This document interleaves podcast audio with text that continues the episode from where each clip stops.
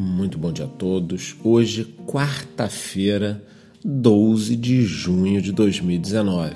E você está escutando mais um episódio do podcast do Economista Sincero: Economia sem enrolação. Bom, primeiro de tudo, eu gostaria de desejar um feliz Dia dos Namorados para todo mundo. Aliás, pode ser que eu esteja salvando a sua vida ao lembrar agora antes das 7 da manhã que hoje é Dia dos Namorados. Então, se você não comprou um presente ainda, dá teu jeito aí, manda um WhatsApp, faz alguma coisa, diz que tem uma surpresa para hoje à noite, e aí ao longo do dia você resolve a sua vida aí, dá um jeito, mas pode ser que eu esteja salvando o seu ano, depois você me agradece via mensagem lá. Mas vamos começar aqui o podcast de hoje. A grande notícia que nós temos é que o Congresso Nacional aprovou por unanimidade o projeto de lei 4/19 que autoriza a abertura de crédito suplementar de 248,9 bilhões. O que, que é isso? Para que você entenda, esse valor serve para cobrir despesas correntes. Sem isso, o governo poderia parar, tá? Ó, não vamos pagar mais nada. Ou ele teria que dar algum tipo de pedalada, né? E aí depois ser responsabilizado por isso. Então foi muito importante, foi importante essa aprovação, foi importante os números da, da votação, depois eu posto no nosso grupo do Telegram matéria. Então assim, é uma excelente notícia, eu poderia parar por aqui que o podcast já teria sido bem feito, né? No mundo, Estados Unidos e México já estão com boas relações, já está meio que resolvida essa história, o que nos leva a focar de novo na questão Estados Unidos e China, que deve ser resolvida. Lembrando que Trump tem grande chance de se reeleger nos Estados Unidos né, para mais um mandato, ele não vai deixar que essa situação fique crítica entre Estados Unidos e China para que ele acabe perdendo essas eleições. A Rússia e a Arábia Saudita estão preocupadas com a queda no preço do petróleo, né? É, essa queda vem de uma demanda menor. O preço que passou de 60 dólares agora já está próximo de 50. Estão com medo que esse preço chegue a 40 dólares. Mas vamos olhar para o nosso pirão aqui no Brasil. É o seguinte: queda do preço dos combustíveis, o dólar caindo.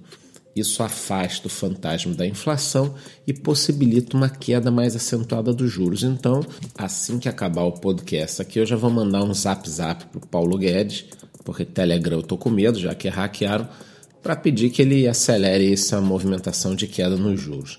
Em relação aos mercados, acabou de sair uma notícia fresquinha que a Centauro voltou a elevar a oferta pela Netshoes. Quer dizer, a história estava quase morta já, a Magazine Luiza ia levar a Netshoes, a Centauro foi lá e subiu sua oferta de 3,50 para 3,70, né? totalizando quase 115 milhões de dólares. Lembrando que ainda tem as dívidas da Netshoes, mais de 150 milhões de reais. Quer dizer, essa brincadeira vai sair meio bilhão. Então, ao longo do dia, a gente vai entendendo se a Magazine Luiza vai botar mais dinheiro na mesa, se vai botar menos, quem vai levar a Netshoes, tá? A bolsa ontem subiu, se aproximou dos 100 mil pontos, o dólar caiu, fechando a 3,85.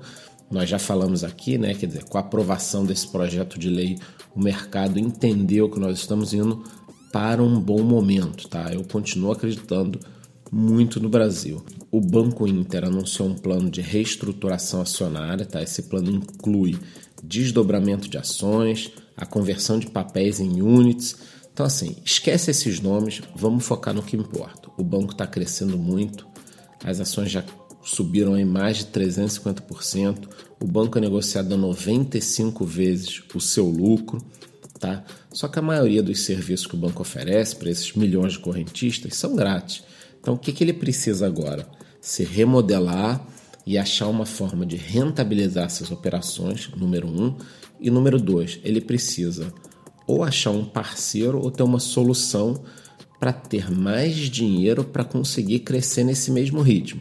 Então eu acho né, que nós nos próximos dias poderemos ter algumas notícias ou de um comprador ou de uma captação, mas o Banco Inter precisa de um fôlego para seguir nesse crescimento e daqui a pouco avisar para a gente como eles vão conseguir rentabilizar essa base de clientes. Não adianta você ter um, dois, três, quatro, dez milhões de clientes você não rentabiliza. E isso aqui não é rede social, WhatsApp, Facebook, Instagram. Você vai, vai ter um bilhão de clientes e vai rentabilizar 10 anos depois. Não é assim que funciona no segmento bancário.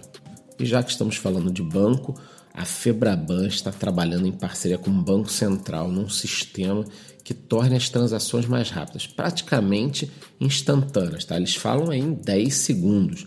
Quer dizer, eu faria uma transferência de um banco do Bradesco para o Itaú e praticamente aí em tempo real esse dinheiro entraria na conta da outra pessoa. Eles dizem que a chegada do 5G pode ajudar muito. Eu acho isso super interessante. Vamos acompanhar a ver. Eu trago notícias aqui assim que eu souber.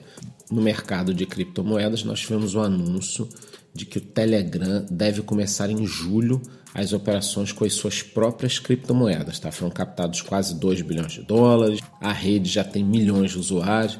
Quer dizer, se eles conseguirem lançar a sua própria criptomoeda agora, é algo que pode agitar o mercado. Lembrando que nos próximos 12 meses nós teremos um lançamento bombástico que será a criptomoeda do Facebook ela vai poder ser utilizada no Facebook, no Instagram e no WhatsApp. Então, quando eu quiser ir num churrasco, pagar alguma coisa, é, pagar para cortar o cabelo, por exemplo, eu vou poder utilizar a criptomoeda no Facebook. Isso vai ser uma grande revolução no varejo. As pessoas estão falando pouco ainda, mas vai ser um choque quando isso começar a ser utilizado, já que nós temos mais de 2 bilhões e meio de usuários do Facebook. Então, assim que essa moeda for lançada, automaticamente 2 bilhões e meio de pessoas terão uma carteira digital, podendo se tornar usuário dessa moeda, pagando, recebendo. Então é algo que as pessoas não se deram conta ainda do quão revolucionário será. E para encerrar o podcast de hoje, eu gostaria de falar sobre a Amazon. A empresa passou a Apple e o Google e atualmente é a marca mais valiosa do mundo valendo mais de 315 bilhões de dólares. Ontem eu postei a foto do Jeff Bezos numa mesa, né, fazendo tudo sozinho lá no meu Instagram, porque hoje é muito fácil, a maior empresa, a maior marca, o cara é multibilionário, mas há poucos anos atrás, pouquíssimos anos atrás, ele estava numa mesa fazendo tudo sozinho. Então, o que eu gostaria né, de passar para vocês é o seguinte: Cara, se você acredita no seu sonho, se você acredita no seu negócio, vai lá e faz, entendeu? As pessoas que não têm sucesso, elas culpam os outros. No primeiro problema, a culpa é de alguém. As pessoas que têm sucesso, quando algo dá errado, elas vão lá e resolvem. E isso faz com que você cresça mais ainda.